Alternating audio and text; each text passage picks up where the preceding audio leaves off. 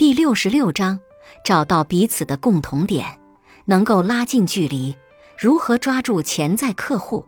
美国著名销售专家杰弗里·吉特莫曾经说过：“如果你找到了与潜在客户的共同点，他就会喜欢你、信任你，并且愿意购买你的产品。”当我们初次见陌生客户的时候，心理距离是最难克服的。但事实证明，人们更愿意和容易相处的人做生意。所以，就算是首次见面，只要找到一个良好的切入点，就能很快消除彼此之间的陌生感和紧张感。如何抓住潜在客户？杰瑞刚刚开始做汽车销售的时候，完全找不到方向。他因此迷茫了很久，还是一位前辈点醒了他：面对客户时，不要一上来就跟人家谈汽车、谈销量，这样很容易给人造成你眼里只有赚钱这一件事的印象。但不谈这些，又该从哪里开始话题呢？前辈告诉他：不如谈谈你们都喜欢的东西。杰瑞恍然大悟。几天后，市里迎来了一次大型汽车展览会。他在这次展览会上注意到了一个大人物。他知道，如果把握得当，此人会成为自己的大客户。然而，目前杰瑞只能将其暂时定义为自己的潜在客户。通过对这位潜在客户的观察，杰瑞知道他就是大名鼎鼎的企业家鲍尔斯。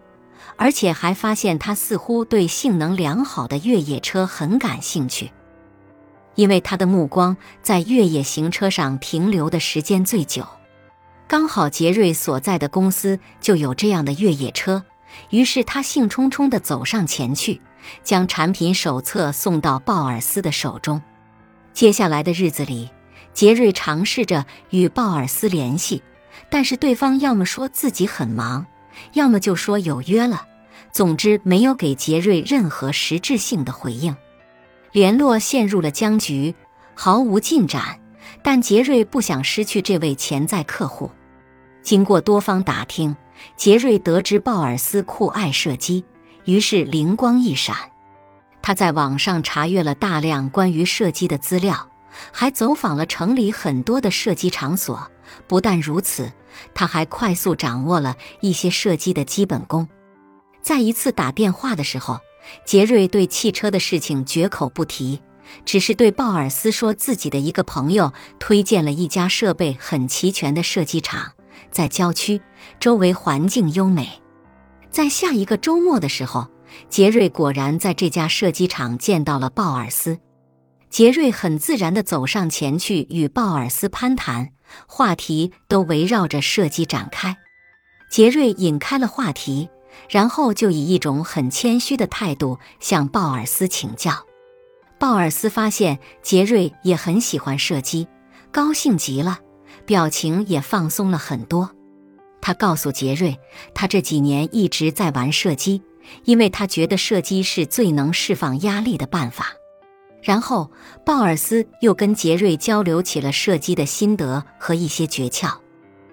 杰瑞虽然是恶补的射击知识，但是由于他态度谦虚，小心地绕过自己不是很了解的部分，所以在鲍尔斯面前没有露出半点生手的迹象。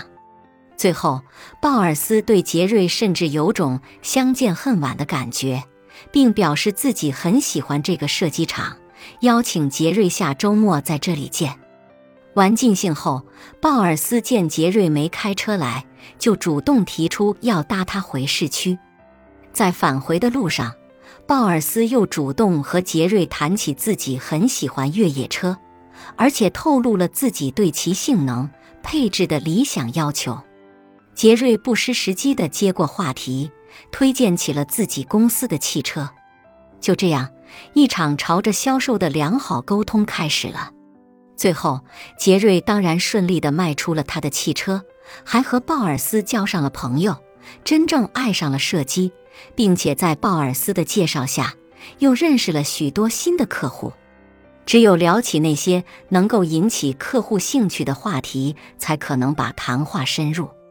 但要引起对方兴趣，自己首先就得了解有关这个兴趣的内容，找到彼此的共同点，引起心理共鸣，这样沟通起来就会顺畅很多。本集播放完毕，感谢您的收听，喜欢别忘了订阅专辑、关注主播，主页有更多精彩内容。